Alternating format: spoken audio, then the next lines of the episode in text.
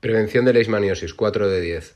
Los repelentes tienen, además de su efecto preventivo sobre la leishmaniosis, una acción frente a pulgas y garrapatas, por lo que de modo adicional, con su uso, estamos protegiendo al perro frente a estos parásitos y contra otras enfermedades vectoriales vehiculadas por ellos. Por lo tanto, los podríamos considerar casi como productos de uso obligatorio.